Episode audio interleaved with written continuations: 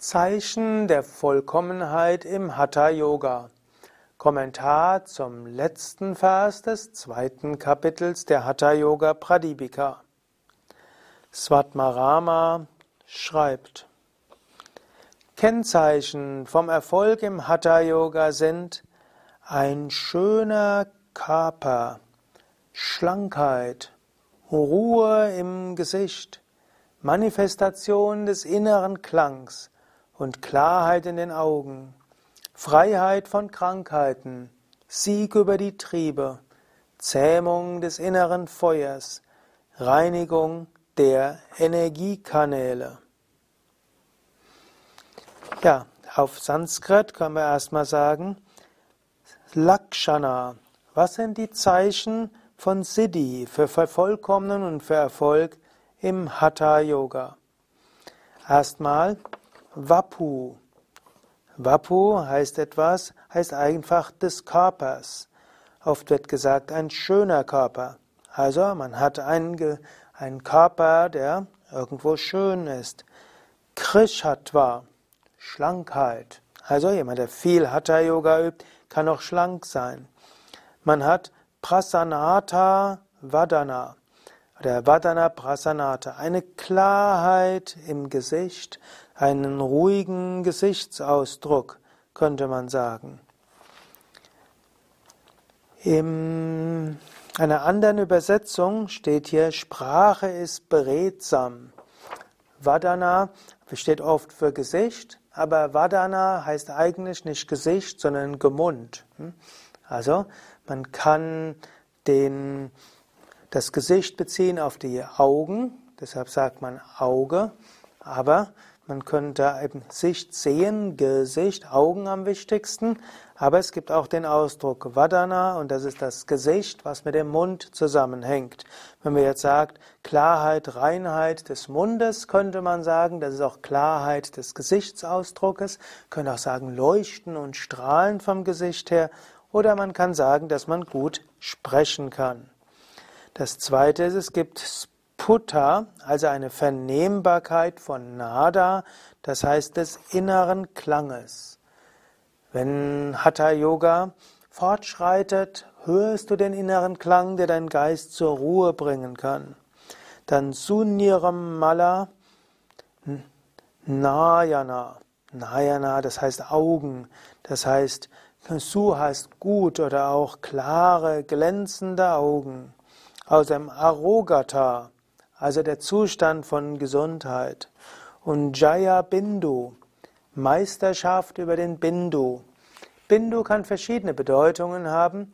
Manchmal wird Bindu als Mondenergie bezeichnet. Es gibt ja auch den Bindu in dem Hinterkopf. Zum Beispiel Swami Satyananda spricht davon öfters und damit auch in der Bihar School of Yoga wird viel Wert auf Bindu gelegt. Und dieser Bindu steht für die Mondenergie, die harmonisierende Energie. Bindu wird aber auch oft als die sexuelle Energie angesehen. Und es heißt, wenn man viel Pranayama übt, hat man Herrschaft über die sexuelle Energie, was in zwei Richtungen gehen kann. Zu Svatmaramas Zeit wurde sich manchmal vom Hatha Yoga versprochen, dass die sexuelle Energie steigt und dass äh, gerade Männer manchmal mehr sexuelle Energie haben wollen. Aber man kann es auch umgekehrt üben, dass man eben nicht Sklave der Triebe ist. Man kann also Bindu meistern, was in die eine oder die andere Richtung geht. Und dann führt es auch zu Dipana Agni, das heißt auflodern lassen des Verdauungsfeuers, was eben auch wiederum wichtig ist. Wobei Agni ja nicht nur Verdauungsfeuer ist, Agni ist Feuer. Agni steht auch für Enthusiasmus, Begeisterung, für Ausstrahlung. Agni ist auch Tejas, Strahlen und so weiter.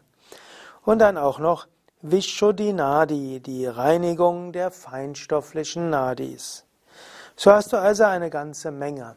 Hatha Yoga soll dazu führen, dass du gesünder bist, dass du Ausstrahlung hast, Ruhe des Geistes, dass Kraft in deinen Worten sind, dass du eine innere Begeisterung und ein Feuer, ein Strahlen hast und das Gefühl der Reinheit hast, sodass das Gefühl hat, es fließt in dir und es fließt durch dich. So ist die Wirkung von Hatha Yoga. Daher übe Hatha Yoga und übe besonders Pranayama.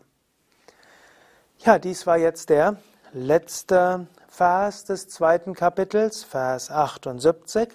Svatmarama hat eben gesprochen über zu Anfang, was ist Prana, Lebensenergie. Er hat gesagt, durch Herrschaft über den Atem beherrschst du die Lebensenergie, über Herrschaft der Lebensenergie beherrschst du den Geist.